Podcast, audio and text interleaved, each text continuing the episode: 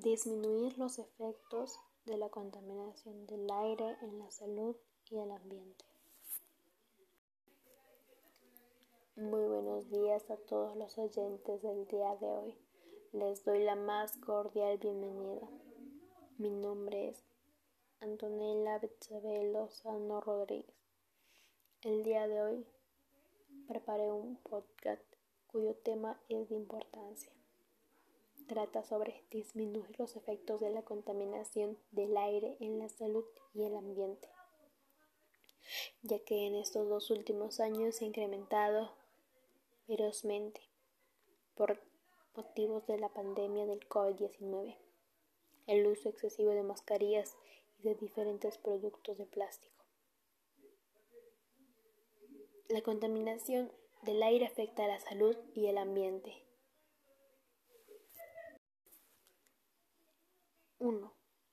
Plantar las plantas para purificar el aire. Los árboles producen oxígeno, purifican el aire, forman suelos fértiles y evitan erosiones. También mantienen a los ríos muy limpios y si podríamos no contaminar tanto podría volver las especies marinas a los hermosos ríos que hay en Perú y lagunas. 2. No quemar basura y llantas. Las llantas están hechas de caucho y al quemarse producen monóxido de carbono y dióxido de carbono. El medio ambiente también es afectado todos los días por estos dos productos. En Ventanilla está en, estado de emergencia por 90 días porque es un sitio con demasiada contaminación ambiental.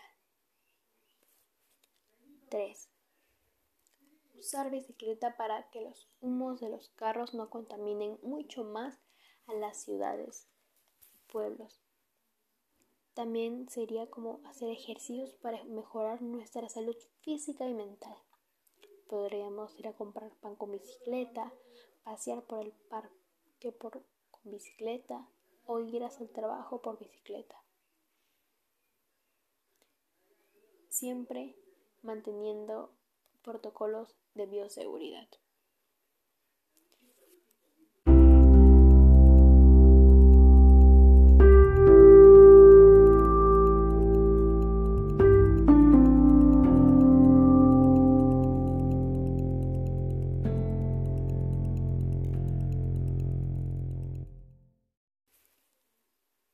Con estas últimas palabras me despido sin antes hacerles recordar que debemos involucrarnos mucho más con este tema que nos afecta día a día como peruanos y ciudadanos que somos.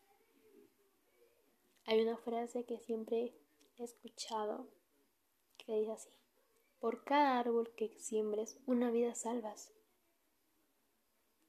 Es una frase tan bonita que nos dice que debemos sembrar muchos más árboles para poder respirar mucho aire purificado. Me despido y tomemos mucho más cuidado con el planeta. Porque el planeta es prestado para los que vienen después. Gracias a todos los oyentes por escucharme el día de hoy el tema tratado de mi podcast. Gracias.